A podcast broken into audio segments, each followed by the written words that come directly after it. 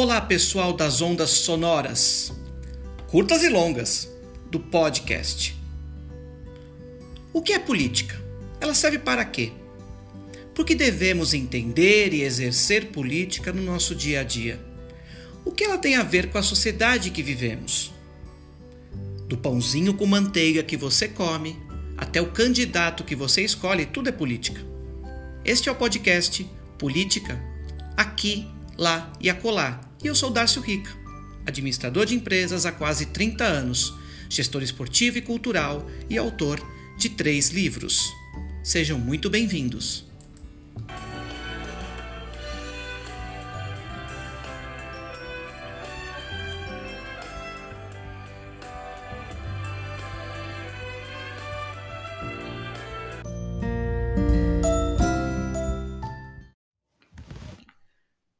Pessoas em evolução. Estamos em 2022. Passamos por um recesso. E a pergunta que é sempre feita aqui: Como estamos? Na medida do possível? Não é porque virou o calendário para 2022 que a gente não que nós não faremos essa pergunta, que é uma pergunta bem reflexão. Bom, é inevitável dizer que nesta volta desse pequeno recesso, continuamos sim lutando contra a falta de luz neste país e navegando porque é preciso, já dizia o genial Fernando Pessoa. Esse episódio 24 ainda temos a Constituição Federal, a Constituição Cidadã de 1988 para detalharmos. O tema hoje é uma coisa mais, diria, tema até teoricamente mais fácil, de menor volta, mas é muito importante também. Vamos falar hoje de seguridade social. Sim. Esse episódio 4 e essa volta do recesso é importante que vocês aproveitem para ouvir os 23 anteriores. Caramba, tem 23 já, né? Poxa. É, nós tivemos entre o, o episódio 4 até o 7, bem um resumo da Constituição Federal.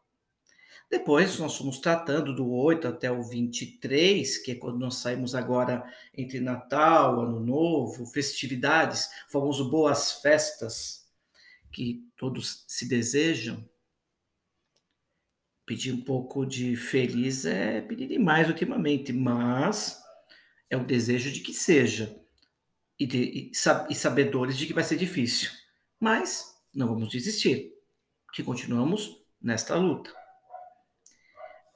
Entre os episódios 8, tem uns conceitos nos primeiros episódios, do 1 ao 3, bem basiquinho do que é política, mas para como introdução mesmo, da importância do que é a política e que ela está entranhada em nosso conceito, atitude, posicionamento, permanência, existência como cidadãos. Nós já tratamos mais detalhadamente depois de secar um pouco mais a Constituição, introduzir um pouquinho sobre política anteriormente, solução pacífica de conflitos, direitos humanos, volta lá, tem todos esses episódios. Direitos e deveres fundamentais, nacionalidade, direitos sociais e direitos políticos. Responsabilidades do presidente da República, isso tudo uma sequência da Constituição Federal. Bem um resumo mesmo, né? Nada mais do que nada melhor do que ler mas aqui é um estímulo e uma reflexão conjunta, porque aqui estamos tratando de, assim como eu e você que está me ouvindo, esse privilégio dessa grande audiência qualificada, queremos sim evoluir. Estamos buscando evolução. Tanto que também continuamos com responsabilidades dos ministros de Estado, STF, STJ, Ministério Público, Procuradoria-Geral da República, Estado de Defesa, Estado de Sítio, Forças Armadas, Segurança Pública, tributos, impostos, orçamento, finanças públicas, princípios gerais da atividade econômica, política urbana, agrícola, fundiária e reforma agrária, que foi o último tema agora do 23. Hoje, Seguridade Social. O que é importante? É o título oitavo da Ordem Social do capítulo 1. A ordem social tem como base, agora vamos a Constituição pura e simplesmente. A ordem social tem como base o primado do trabalho e como objetivo o bem-estar e a justiça sociais.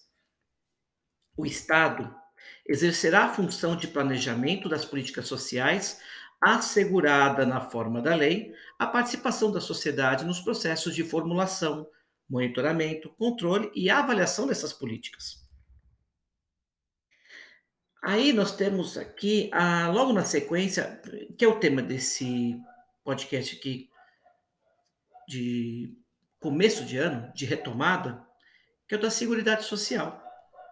A Seguridade Social compreende um conjunto integrado de ações de iniciativa dos poderes públicos e da sociedade, destinadas a assegurar os direitos relativos a um tripé clássico, que é saúde, previdência e assistência social. Compete ao poder público, nos termos da lei, organizar a Seguridade Social com base nos seguintes objetivos: universalidade da cobertura e do atendimento. Nós estamos falando de saúde, previdência e assistência social. Aliás, esses três é logo a sequência desse, digamos, não é um preâmbulo, claro, tecnicamente não é, mas é uma abertura que trata a constituição de uma sequência lógica. Nós estamos falando de seguridade social e ela sim compreende esse tripé, que é saúde, previdência e social. Mas vamos falar do conjunto dessa seguridade social. No fundo, quando você vai trabalhar com tratar de saúde, de previdência e de assistência social à população que paga impostos e que elege representantes em todas as esferas municipais, estaduais, federais, inclusive entidades de classe, organizações governamentais, grupos, comunidades, tudo isso envolve o que busca, tudo isso envolve e busca uma universalidade da cobertura e do atendimento, uniformidade, equivalência dos benefícios e serviços às populações urbanas e rurais. Olha a Constituição bem detalhada nisso, né? Seletividade e distributividade na prestação dos benefícios e serviços. Irredutibilidade do valor dos benefícios, uma vez posto, posto. Equidade na forma de participação no, no custeio. Diversidade da base de financiamento, identificando-se em rubricas contábeis específicas para cada área, as receitas e as despesas vinculadas às ações de saúde, previdência e assistência social, preservado o caráter contributivo da previdência social. Tem caráter democrático e descentralizado, isso é bem importante, é um caráter, tem caráter democrático sim, e é descentralizado da administração mediante o quê? Gestão quadripartite de quatro em comum, é, com, é, concorrentes, como chama, né? Então, todos fazem parte deste processo em uníssono. Participação dos trabalhadores, participação dos empregadores, participação dos aposentados e participação do governo nos órgãos colegiados. A Seguridade Social será financiada por toda a sociedade, de forma direta e indireta, nos termos da lei, mediante recursos provenientes dos orçamentos da União, dos estados, do Distrito Federal e dos municípios, e das seguintes contribuições sociais, que são: primeiro, do empregador, da empresa e da entidade a ela equiparada na forma da lei, incidentes sobre folha de salário e demais rendimentos do trabalho pagos ou creditados a qualquer título à pessoa física que lhe preste serviço, mesmo sem vínculo empregatício. Então, temos aqui a contribuição desse setor. Tem também outra contribuição social, por meio da receita ou faturamento. Então, é cobrado o valor da Seguridade Social sobre a receita ou faturamento. Sobre o lucro também é o, é o terceiro item. Do trabalhador e dos demais segurados da Previdência Social, podendo ser adotadas alíquotas progressivas, de acordo com o valor do salário de contribuição, não incidindo nessa contribuição sobre aposentadoria e pensão concedidas pelo regime geral de Previdência Social.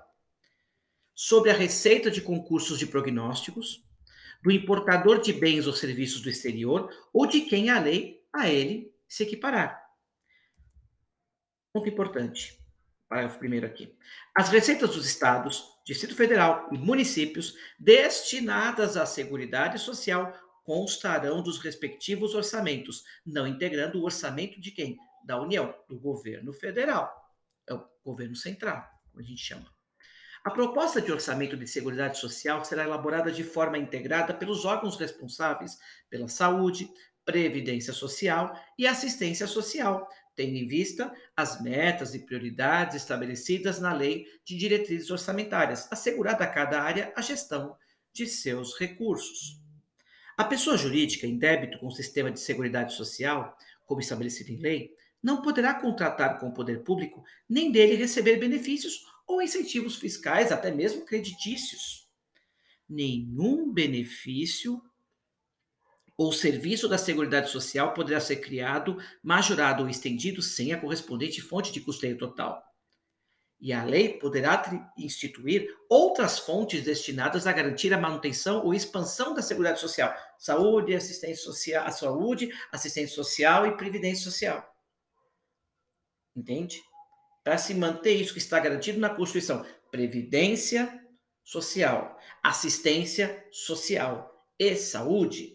Esses três itens, esses três itens estão são, é uma obrigação da Seguridade Social. Por isso que todo mundo colabora, direta ou indiretamente, ok? As contribuições sociais de que se trata esse artigo só poderão ser exigidas após decorridos 90 dias da data de publicação da lei que as houver instituído ou modificado. São isentas de contribuição para a Seguridade Social as entidades beneficentes de assistência social que atendam às exigências estabelecidas em lei. Entidades que já têm isso como fim, provado, comprovado, com evidências fiscais, contábeis, auditadas, essas de finalidade de assistência social, como já estão é, atacando o fim do problema, já estão com o seu propósito, a sua missão, os seus valores já direcionados em termos práticos e pragmáticos à assistência social, então não nada mais justo do que elas estarem isentas de pagamentos da Seguridade Social. Elas já estão prestando um serviço direto ao objetivo a qual elas se constituíram como entidade. O produtor, o parceiro, o meeiro, que eles falam aqui, né? o arrendatário rural, o pescador artesanal, bem como os respectivos cônjuges, que exerçam suas atividades em regime de economia familiar, sem empregados permanentes, isso é importante, contribuirão para a Seguridade Social mediante a aplicação de uma alíquota sobre o resultado da comercialização da sua produção e farão jus aos benefícios nos termos da lei também. Contribui também, específico para eles, contribui, claro, mas tem a sua garantia de receber do governo central e das políticas do seu estado, município, as garantias da seguridade social garantidas em lei.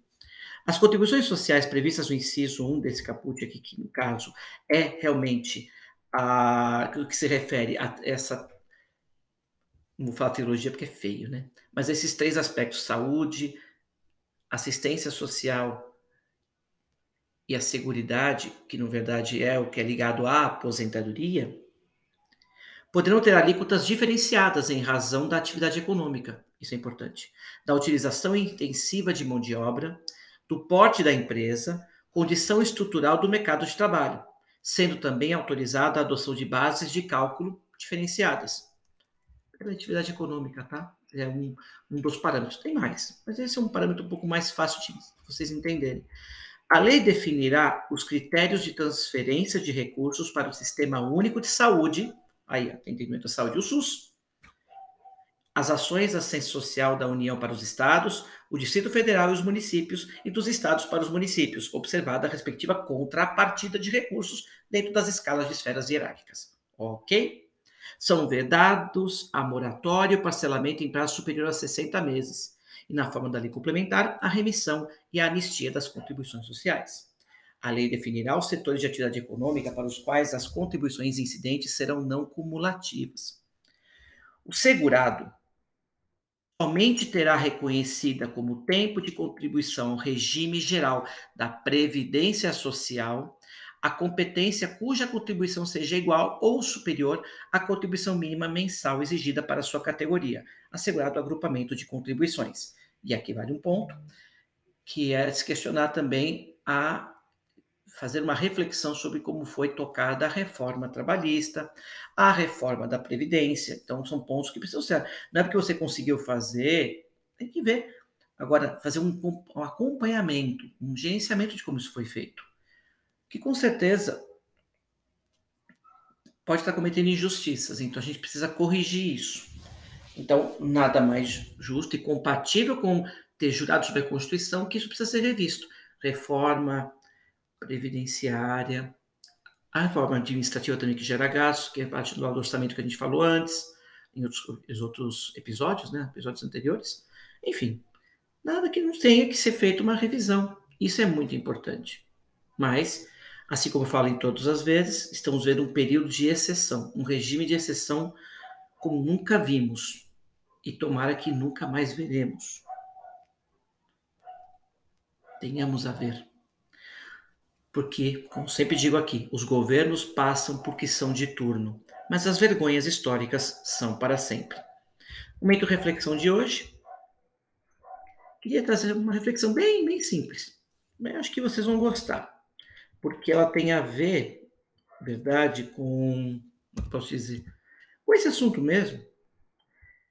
Acho que para ficar um pouco mais claro, para entender, né? Vamos lá? De forma sucinta, o direito à saúde é destinado a todos os indivíduos, perfeito? Quer sejam brasileiros ou estrangeiros, trabalhadores ou não. Gente está desempregado, economia informal, como cresceu isso tudo, essa uberização cresceu demais, né? Isso não quer dizer, entretanto, que o Estado se verá obrigado a conceder a todos os indivíduos todos os benefícios por eles pleiteados. Porque aí você tem uma questão da proporcionalidade da contribuição, as classes, a, questão da atividade econômica, então você tem todo um trabalho em cima disso. Mas ninguém pode ficar desalentado, esse é o grande ponto. Por quê? Não pode ficar desalentado.